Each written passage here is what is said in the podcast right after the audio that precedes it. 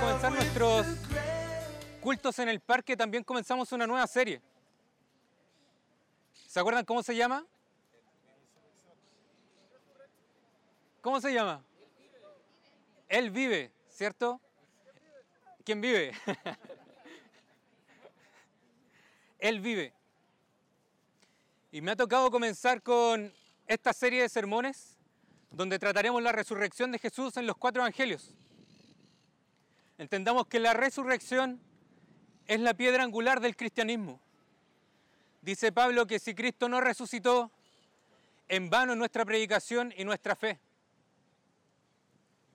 Por tanto, en esta serie tratamos algo que es... No se puede sacar, se me olvidó la palabra de cuando alguien no puede sacar algo. Esencial, muy bien, muchas gracias. Esencial para nuestra fe. Bien ahí, atento. ¿eh? Y me ha tocado comenzar con el Evangelio de Marcos, que si lo soy sincero, también es uno de mis evangelios favoritos.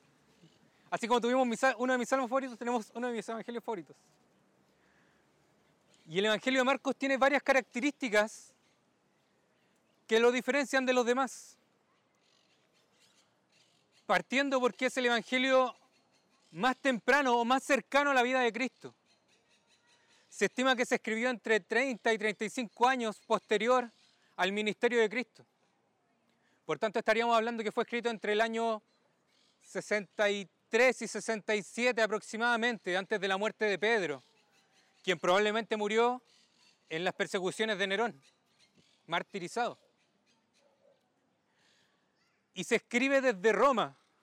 Se evidencia porque Marco utiliza mucho lenguaje en latín propio de los romanos, como centurión, denario, palabras que en los otros evangelios no son tan, tan evidentes.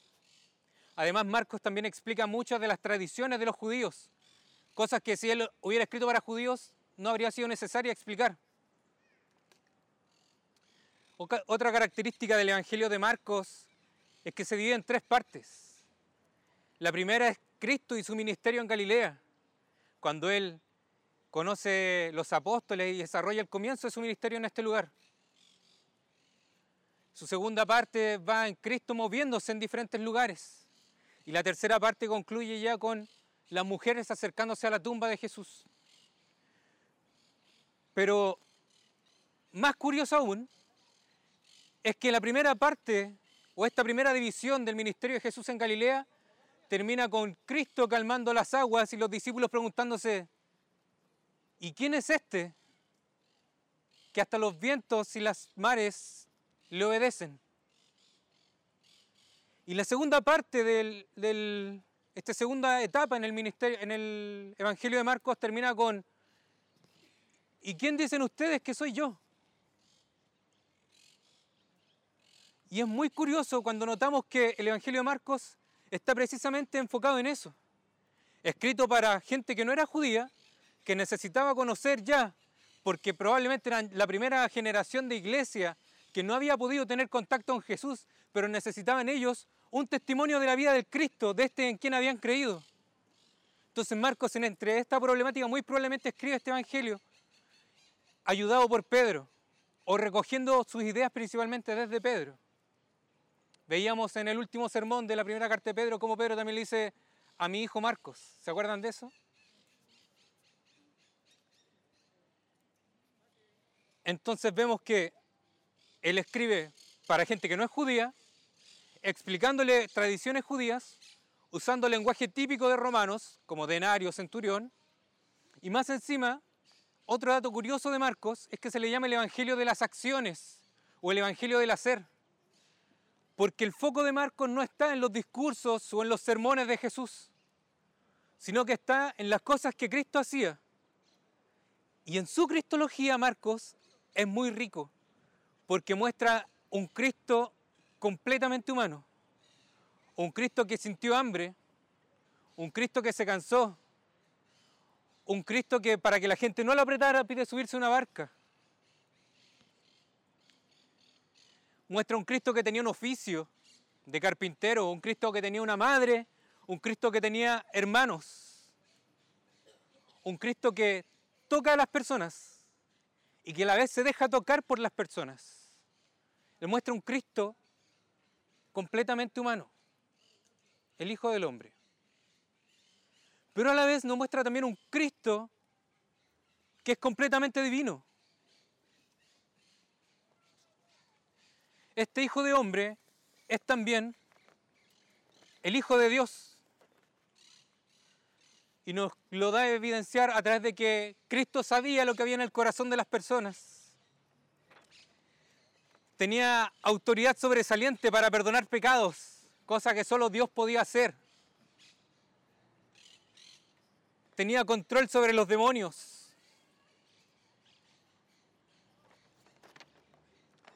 Y nos muestra un Cristo que después de que muere, vuelve a la vida. Por tanto, recapitulando todo esto, vemos un Evangelio de Marcos que tenía el propósito de presentar a Jesús para gente que no lo había conocido y que no era conocedora de las tradiciones judías. Y en este propósito, él trabaja esta pregunta. ¿Y quién es Cristo? ¿Quién dicen ustedes que soy? ¿Quién es este que hasta los vientos y los mares le obedecen?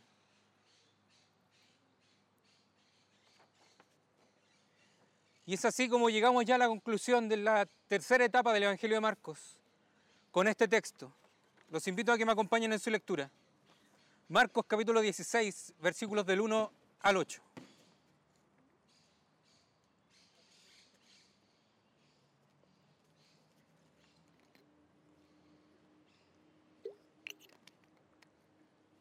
Dice el texto, cuando pasó el sábado, María Magdalena, María la madre de Jacobo y, y Salomé compraron especias aromáticas para ir a ungir el cuerpo de Jesús.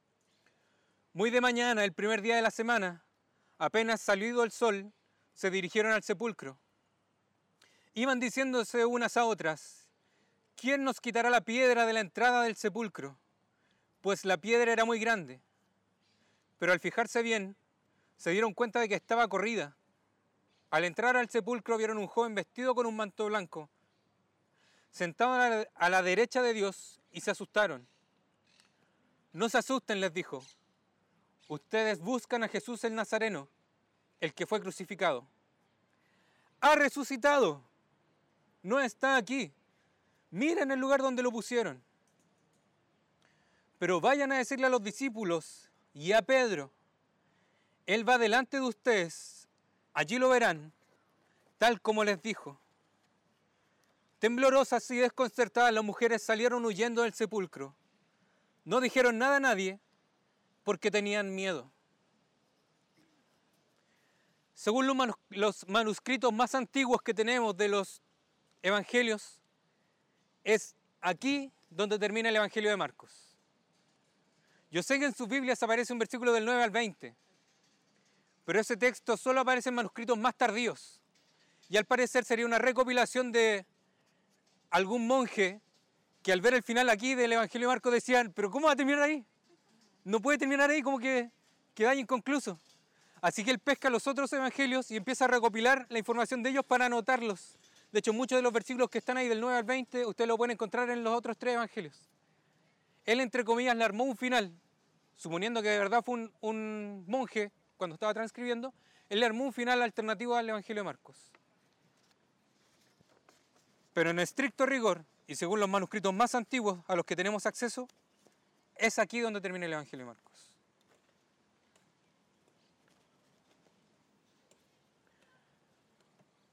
Y quiero que entendamos qué es, lo que qué es lo que busca Marcos también con esto. Porque si él lo terminó aquí, divinamente inspirado por el Espíritu Santo, no fue porque se cansó, no fue porque se aburrió, no fue porque tuvo un accidente como algunos proponen y no alcanzó a terminar su evangelio. Fue porque el Espíritu Santo lo inspiró a llegar hasta aquí. Y eso también tiene un propósito. Y es muy curioso además en el Evangelio de Marcos que él no pone tantos detalles como los otros eh, evangelistas, como los otros eh, escritores de los, de los evangelios. Él más bien es sencillo y no se, no se pone atención en los detalles, sino que pone atención ahora en el hacer y en el sentir de las personas. Como les decía, Marcos da énfasis al qué hicieron y al sentir de los que andaban con Jesús posterior a la crucifixión. Entonces quiero que me acompañen en este ejercicio. El Evangelio de Marcos comienza diciendo, Marcos versículo 1, búsquenlo, para que yo no les mienta. Porque mi memoria no es muy buena, los que me conocen saben que parafraseo mucho.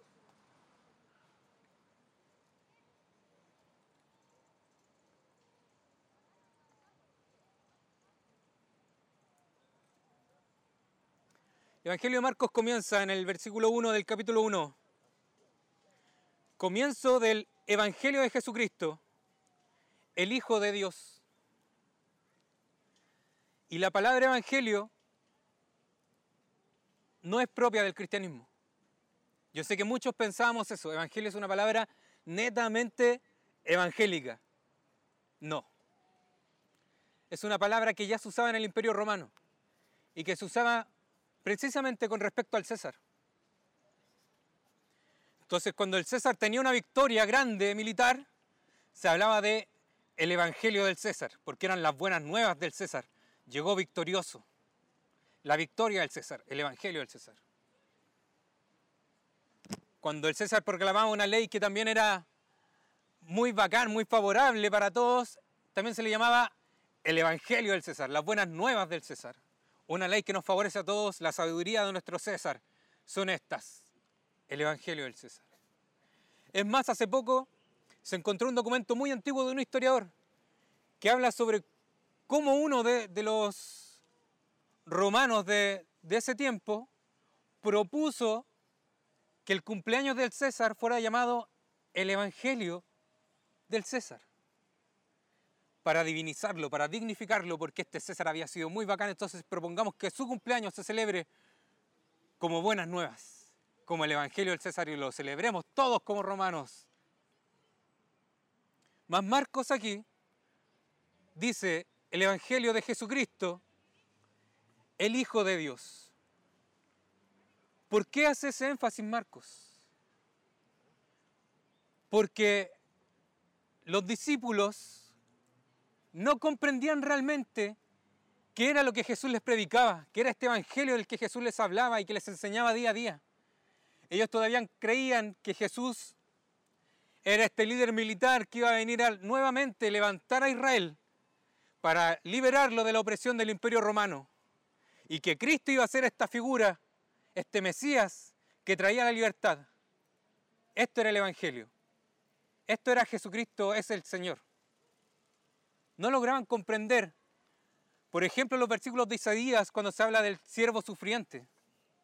Ellos creían que ese siervo sufriente de quien se hablaba muy probablemente era el pueblo de Israel.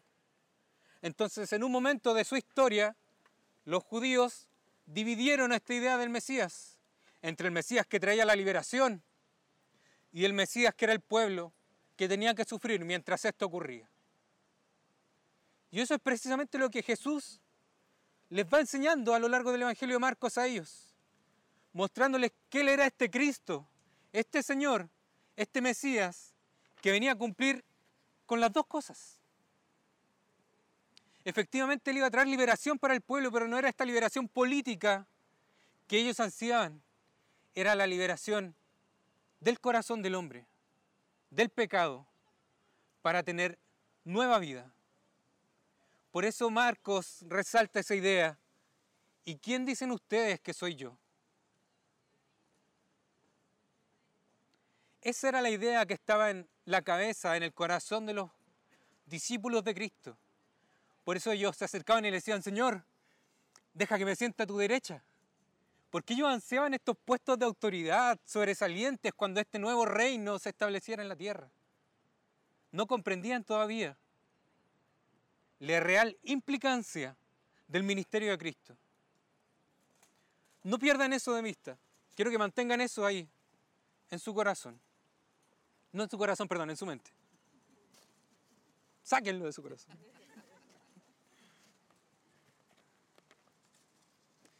Por otra parte, quiero llevarlos también a que hagan un ejercicio de empatía. De que hoy día busquen ustedes ponerse en el lugar de los discípulos de Cristo, de estas mujeres que de las que nos habla Marcos, y vean cómo se sentirían ustedes si este que fue su maestro, su amigo cercano, imagínense el caso de Pedro, de este que fue tan cercano a mí, que me tuvo tanta confianza, que sanó a mi suegra.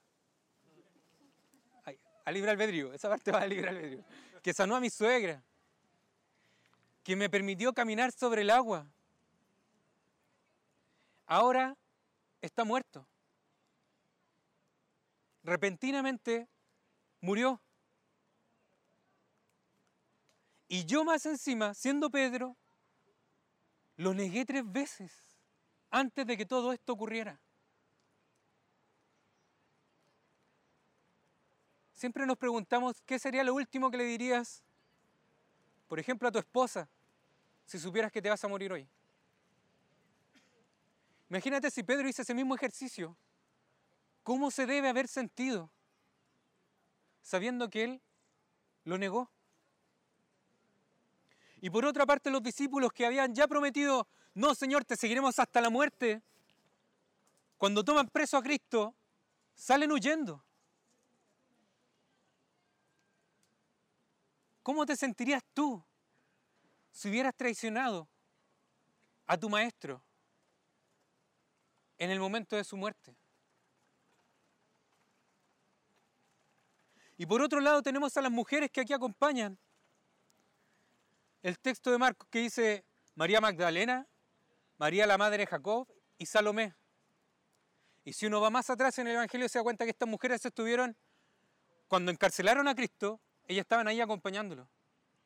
Cuando lo torturaron, ellas estaban ahí. Cuando Cristo fue crucificado, ellas estaban ahí. Y cuando Él fue sepultado, ellas estaban ahí. Mientras los discípulos arrancaron, ellas seguían acompañando a Cristo en este proceso que llamamos su pasión. Qué admirable la actitud de estas mujeres.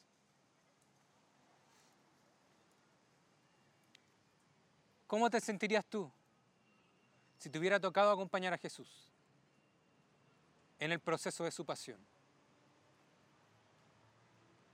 ¿Cómo te sentirías tú si lo último que hiciste antes de que Él muriera hubiera sido negarlo tres veces?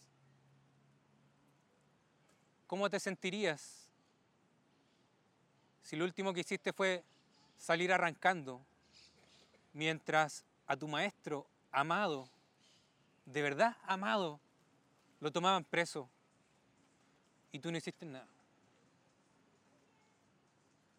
¿Cómo te sentirías? Dice el versículo 1 del capítulo 16. Cuando pasó el sábado, María Magdalena, María la madre Jacobo y Salomé compraron especias aromáticas para ir a ungir el cuerpo de Jesús. Lo primero que necesitamos entender, cuando pasó el sábado, los judíos tenían un calendario lunar. Para ellos el sábado empezaba a las 6 de la tarde del viernes y terminaba a las 6 de la tarde del día sábado. Durante el día sábado ellas no salieron a comprar porque era el día de descanso de los judíos. Por tanto, ellas no podían hacer transacciones monetarias. Así que cuando pasó el sábado, como nos dice aquí Marcos, es la tarde del día sábado, posterior a las 6 de la tarde. Los judíos cerraban sus negocios ese día, pero los que no eran judíos seguían atendiendo. Entonces ellas se pusieron de acuerdo, se juntaron y decidieron ir a comprar especias aromáticas para ungir el cuerpo de Jesús. Esto ocurre el día sábado en la tarde. Y ese ungir el cuerpo de Jesús es una tradición que tenían los judíos que hacían con los muertos, donde ponían aceites aromáticos para que contrarrestaran el hedor de la descomposición del cuerpo. ¿Se acuerdan cuando Jesús va a resucitar a su amigo Lázaro? Eh, Jesús lo resucita al cuarto día y las hermanas le dicen, no, Señor, el cuerpo ya, ya hiede, ¿cierto? Ya tenía olor al cuarto día. Eso era lo que buscaban contrarrestar los judíos con esto, al poner esencias aromáticas en el cuerpo de Jesús.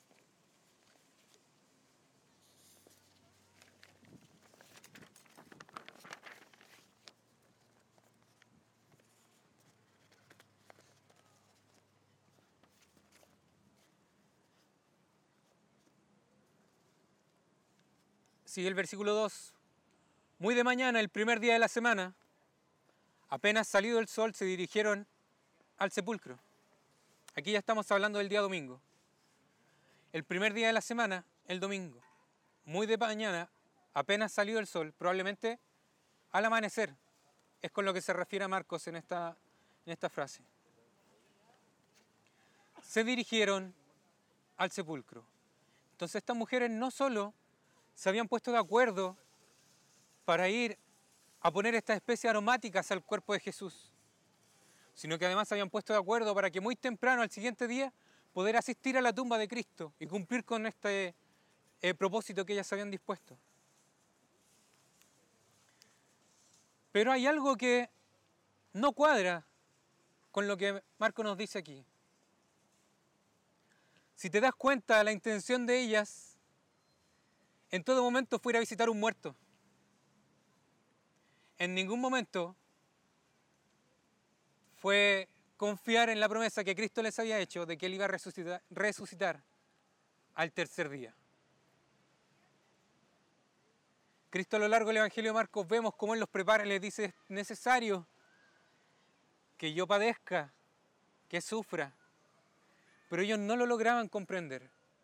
Hasta este momento ellas todavía no lograban comprender que Cristo era necesario que muriera, pero que también resucitara como Él lo había prometido.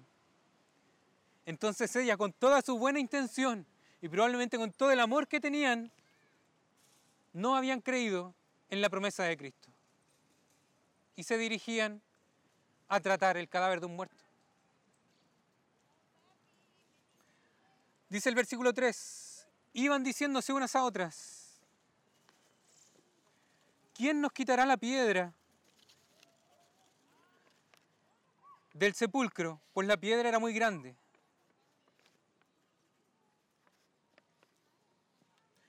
Además está no confianza en la promesa de Cristo. También les había generado una, una nueva problemática. ¿Quién nos moverá la piedra? Y en ese tiempo las piedras de los sepulcros eran piedras grandes, se necesitaba aproximadamente unas 20 personas para moverlas. Era muy común que en las tumbas más comunes la piedra era cuadrada, entonces el rodarla era imposible prácticamente. Las tumbas, para que nos hagamos una idea, en ese tiempo tenían aproximadamente entre 2 metros y 2 metros y medio de cuadrado y de altura también. Uno podía entrar, de hecho se dejaba el cuerpo adentro y por fuera una piedra.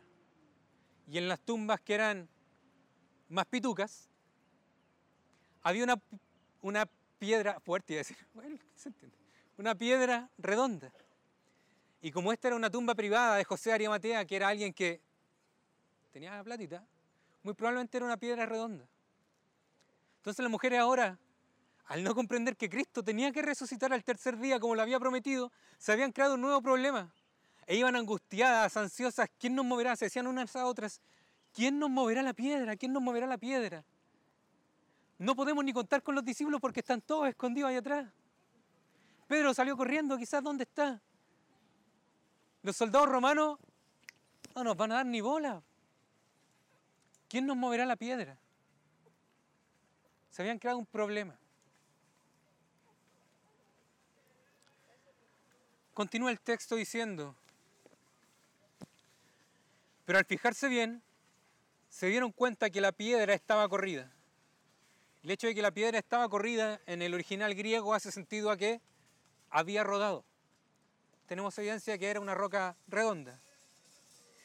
Y además, lo que aquí está escrito como que estaba corrida, está escrito en, un- en una herramienta literaria que se llama pasivo divino, que hace alusión a que tú te encuentras con algo que ha ocurrido, pero que es obra de Dios. Por tanto, en ese texto nos dice, se dieron cuenta de que estaba corrida, nos dice que la piedra había sido divinamente movida y rodada hacia un costado. La preocupación que ellas tenían nunca debieron haberla tenido. Se hubieran confiado en lo que Cristo había prometido.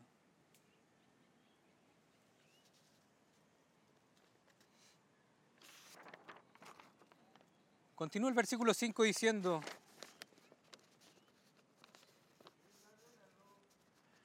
al entrar en el sepulcro, vieron a un joven vestido con un manto blanco sentado a la derecha y se asustaron. Versículo 6. No se asusten. Ustedes buscan a Jesús Nazareno, el que fue crucificado.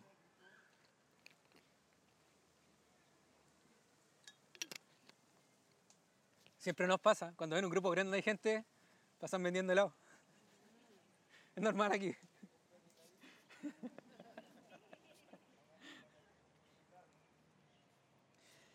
Ellas ahora se encontraban atónitas, primero descolocadas. La preocupación que tenían pasó a segundo plano, ven la, la tumba abierta. Marco no nos dice que había nadie más, no se fija en eso.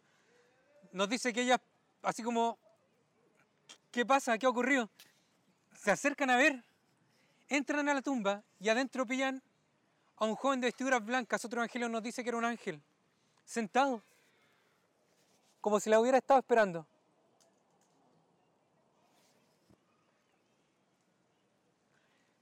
¿Te imaginas el torbellino de emociones que deben haber estado viviendo estas mujeres?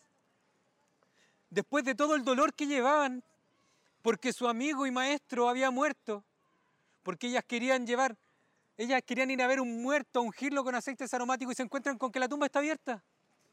Y adentro más encima hay un joven de vestiduras blancas esperándolas. Vamos a traer parlante para el próximo domingo. Y él les dice, el ángel les dice, no se asusten. De buena primera a mí me dio risa. Como, no estés triste. Oh, como no lo había pensado, ¿verdad? No se asusten. ¿Cómo no iban a estar asustadas? Es totalmente comprensible que ellas hubieran estado asustadas. Pillar una tumba abierta y no está el cuerpo al que tú ibas a buscar y encontrar un extraño, no se asusten. Pero tiene mucho sentido lo que el ángel a la vez les dice. Tranquilas. Jesús ya lo había dicho y se cumplió. ¿Por qué dejan que sus emociones las gobiernen en vez de confiar en lo que Cristo ha prometido? No se asusten. Esto ya se les había anunciado y eso es lo que hace con las palabras que continúan. Ustedes buscan a Jesús el Nazareno, el que fue crucificado. Sí, ustedes están buscando al mismo. Esta es la tumba correcta. Esta es la tumba de aquel que ustedes conocieron, que las acompañó. Jesús el Nazareno, el que efectivamente salió a Nazaret, sí. El que fue crucificado, sí, este es el lugar. Tranquilas, no se asusten. Y aquí viene una frase maravillosa, gloriosa. Ha resucitado. ¡Wow! Si yo hubiera hecho este sermón en una iglesia pentecostal, aquí queda la escoba, ¿sí o no? ¿Cómo se nos nota que somos presbiterianos? Ha resucitado, ¿verdad? En verdad resucitó como lo prometió. Volvió a la vida al tercer día. Tranquilas, no se asusten. Nadie se robó el cuerpo como andan diciendo. Es verdad que Él resucitó. Miren, aquí estaba su cuerpo puesto. El ángel les da una evidencia real y a la vez les devuelve la esperanza que ellas habían perdido. Les recuerda la palabra de Cristo que él mismo les había anunciado anteriormente.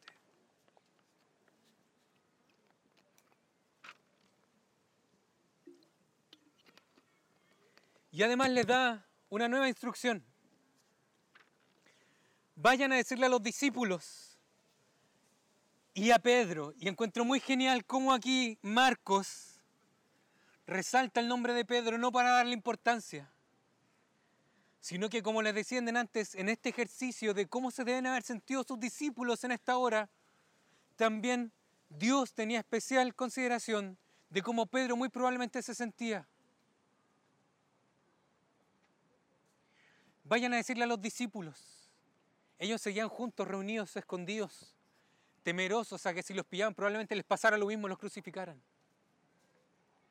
Pero ellos no habían dejado de ser sus discípulos. ¿No encuentran eso maravilloso? Siendo sinceros, si yo hubiera sido ese ángel, conociendo mi carácter, le habría dicho, ¿qué vienen a hacer aquí? ¿No se les había prometido ya que él iba a resucitar y que tenían que encontrarse con él en Jerusalén? Mujeres de poca fe. Lo mismo habría dicho yo a los discípulos. ¿Qué están haciendo acá escondidos? Si él les prometió que se iban a juntar en Galilea, ¿qué están haciendo acá? Dejen de que sus temores los gobiernen y crean en la promesa que Cristo les hizo. Vayan y caminen a Galilea. Eso les habría dicho yo. Yo sé que muchos de aquí le habrían dicho lo mismo. Y peor. Sí, yo los conozco. Pero el mensaje que el ángel les da es totalmente contrario a eso. Jesús ha resucitado. Vayan y díganle a los discípulos y a Pedro. Vayan y díganle a estos que están dolidos, que están temerosos, que están apenados, que no han dejado de ser los discípulos de Cristo, que Dios todavía los considera como sus discípulos, a pesar de que hayan huido. Él no los ha dejado de amar. Vayan y díganle a Pedro, a este que muy probablemente está totalmente dolido, decepcionado del mismo, sumido en el dolor. Y en ese recuerdo constante que nos pasa cuando le fallamos a alguien, que no sacamos de nuestra cabeza esa imagen de cómo lo tratamos, de cómo lo herimos, de las palabras que dijimos. ¿Se imaginan cómo debe haber estado sintiéndose Pedro? Recordándose constantemente que él negó a Cristo tres veces. De que él más encima, con palabrotas, pues hermano, para no parecer cristiano. ¿Te das cuenta cómo debe haberse sentido Pedro? ¿Cuánto deben haberlo torturado este recuerdo? Imagínate cómo deben haber sido las palabras de alivio cuando las mujeres llegan y le dicen, Pedro, un ángel nos mandó a decirte que Jesús te espera en Galilea.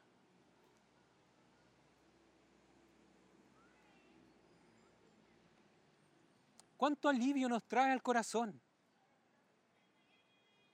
el creer en la palabra de Dios, el confiar en la palabra de Dios, el confiar en sus promesas, más que en nuestras propias emociones y sentimientos. Es cierto que hay momentos que son dolorosos, totalmente. Un, ah, un entierro, un funeral, como el que aquí estaba describiendo Marcos, es un momento sumamente doloroso. Pero aún en esos momentos no debemos permitir que nuestros temores, que nuestras buenas intenciones incluso, estén por sobre las promesas y la palabra de Dios.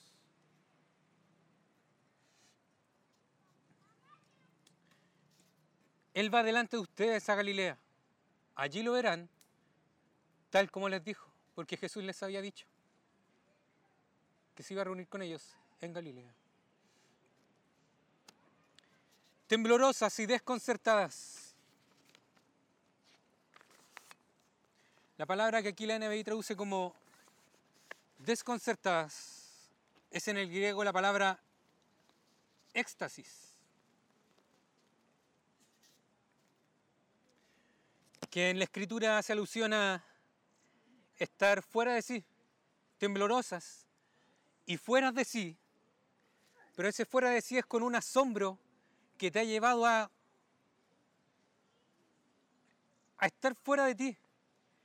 No es un fuera de sí como lo consideramos nosotros hoy día, que ah, un éxtasis, ah, agua mineral, electrónica. No.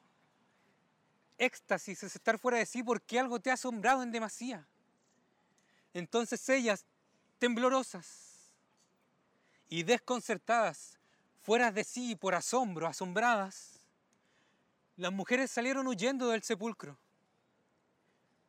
No dijeron nada a nadie porque tenían miedo.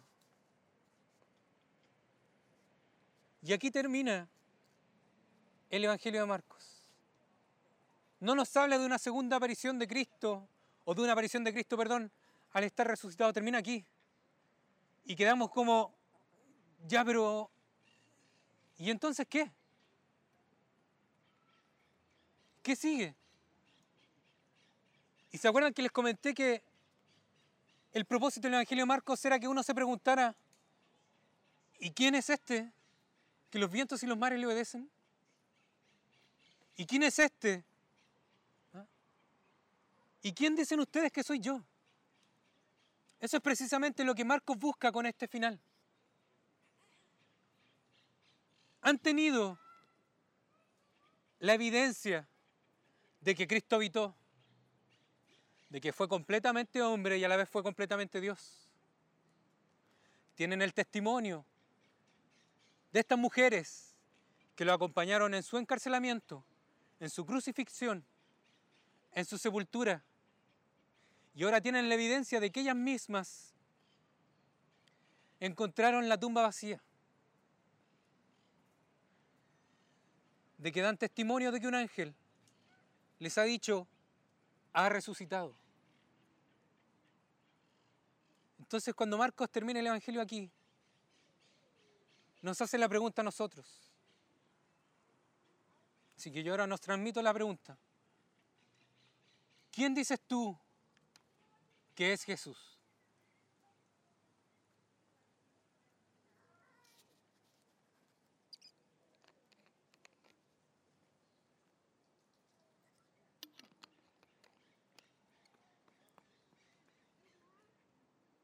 ¿Quién dices tú que es Jesús?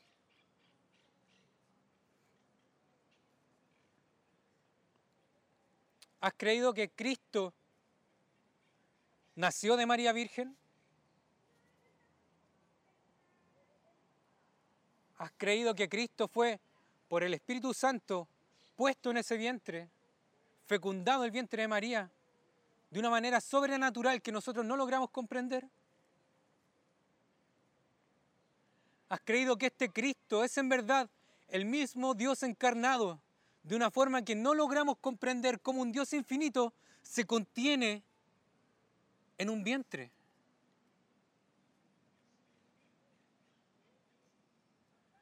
¿Has creído que este Cristo era completamente humano, que tuvo hambre, que se cansó, que tuvo sueño, pero que a la vez era completamente divino? que hizo milagros y alimentó a cinco mil, que le ordenó a los vientos y a los mares que se calmaran y se calmaron, que curó enfermedades, que, que expulsó demonios. ¿Crees tú en ese Cristo? ¿Crees tú que Cristo vivió una vida perfecta y sin pecado? ¿Crees tú que Cristo fue injustamente encarcelado? injustamente crucificado y que fue muerto en esa cruz? ¿Crees tú en ese Cristo? ¿Crees tú que al llevar esa vida perfecta, cuando Él fue crucificado, cargó con nuestros pecados para que hoy nuestra comunión con el Señor fuera restaurada? Y que a la vez su comunión con Dios fue rota en ese momento? ¿Te has dado cuenta la comparación que hay entre la voz del cielo cuando Cristo es bautizado que dice, este es mi Hijo amado, en quien tengo complacencia? Y ya las últimas palabras de Cristo, Padre, Padre, ¿por qué me has abandonado? ¿Te has dado cuenta que todo ese castigo y sufrimiento que a nosotros nos correspondía por vivir una vida de pecado, en donde no buscamos a Dios, en donde no confiamos en Dios, en donde ponemos por sobre Dios nuestras emociones, nuestros sentimientos, nuestros anhelos, nuestros planes, los ponemos por sobre la palabra de Dios y por sobre las promesas que Dios dejó en su palabra? ¿Te das cuenta que esa comunión que nosotros no éramos capaces de restaurar fue restaurada por Cristo en el momento en que Él fue crucificado y muerto en esa cruz? ¿Crees tú en ese Jesús?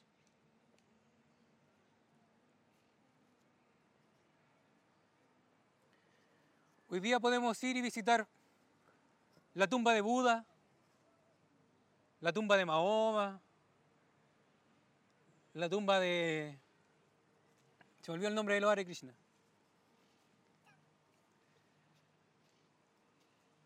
De Siddhartha. Uno puede ir y visitar esas tumbas y están ahí.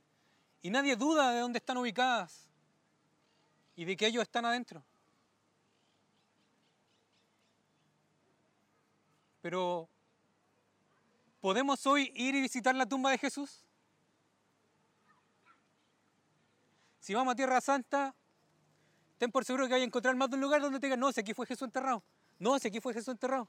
No, si acá fue enterrado. No hay certeza, porque no hay tumba real.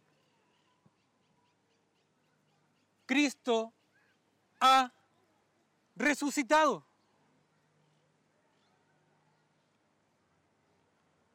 Y ahí está nuestra verdadera esperanza. Las preocupaciones que vivimos tienen esa capacidad de quitarnos la energía, de sacarnos del foco.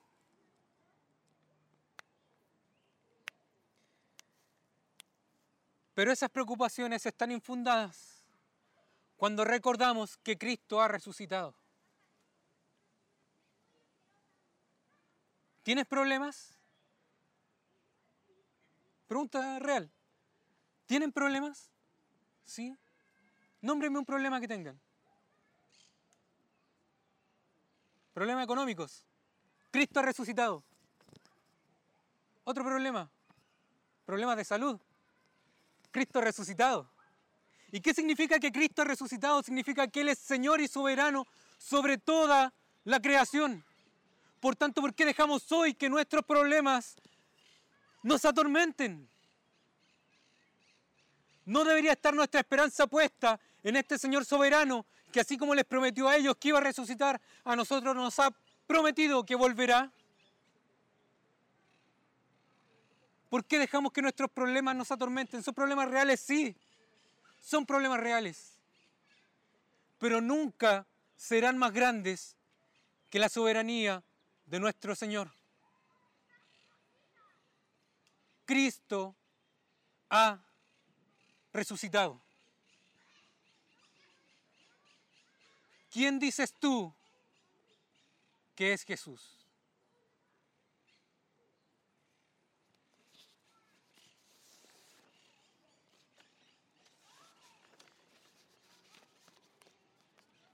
Y de la misma manera,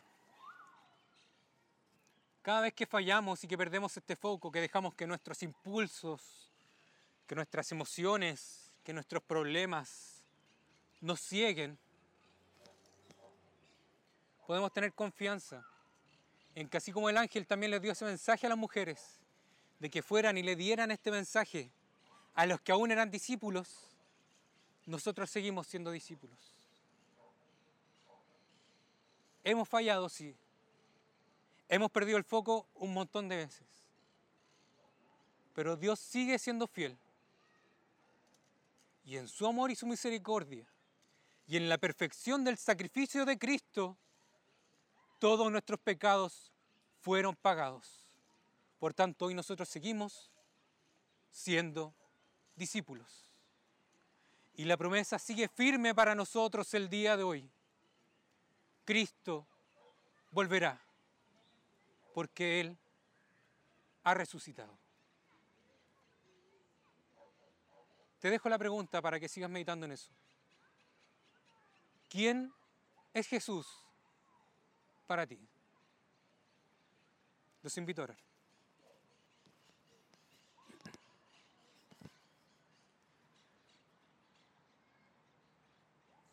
Misericordioso, Señor Dios Santo,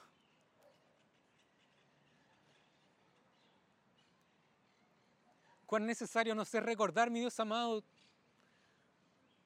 tus promesas, Señor, que tú nunca has fallado, mi Dios amado. Cuán necesario nos es recordar, Señor, que tú eres soberano sobre todo, mi Dios amado. Que Cristo ha resucitado y que Él es soberano sobre toda la creación. Soberano sobre nuestras vidas. Permítenos, Señor amado, recordarlo y gozarnos, Señor, en esta veracidad de que Cristo ha resucitado. Es un hecho real. Cristo ha resucitado. Y esa es nuestra esperanza. Permítenos gozarnos, Señor amado, en recordar que Cristo volverá. Que nuestro dolor y nuestras preocupaciones no son nada comparados con la gloria de nuestro Señor Jesucristo. Y que aún estas cosas están bajo su control y su soberanía. Padre Celestial, permítenos, mi Dios amado, poner a tus pies, Señor, nuestra ansiedad, nuestros temores, incluso nuestras buenas intenciones, permítenos ponerlas a tus pies para que sean guiadas por tu Santo Espíritu y sean conforme a tu voluntad. Padre Santo, permítenos, Señor, recordar constantemente esta esperanza de que Cristo ha resucitado y que volverá para establecer su reino en gloria y majestad. Ayúdanos, mi Dios amado, a que hoy podamos ya vivir conforme a ese nuevo reino que se ha manifestado en la resurrección de Cristo. Ayúdanos, mi Dios amado, a no caer en la tentación, a luchar contra el pecado. Y cuando caigamos, ayúdanos también a confiar en ti, en que tú nos perdonas y en que seguimos siendo tus discípulos. Levántanos, Dios mío, y ayúdanos a seguir caminando, confiando en que nos juntaremos contigo más adelante. Ten misericordia, mi Dios, de nosotros, porque sinceramente todo esto nos cuesta. Pero sé tú, Señor amado, fortaleciéndonos y guiándonos con tu Santo Espíritu. Entregamos a tus pies, Señor, todos nuestros temores y nuestras ansiedades, todos nuestros planes, Ayúdanos, Señor amado, a recordar tus promesas, a recordar tu palabra y a confiar, Señor amado, en ti. Te lo pedimos, Dios Santo, en el nombre de Jesucristo, nuestro Señor y Salvador. Amén.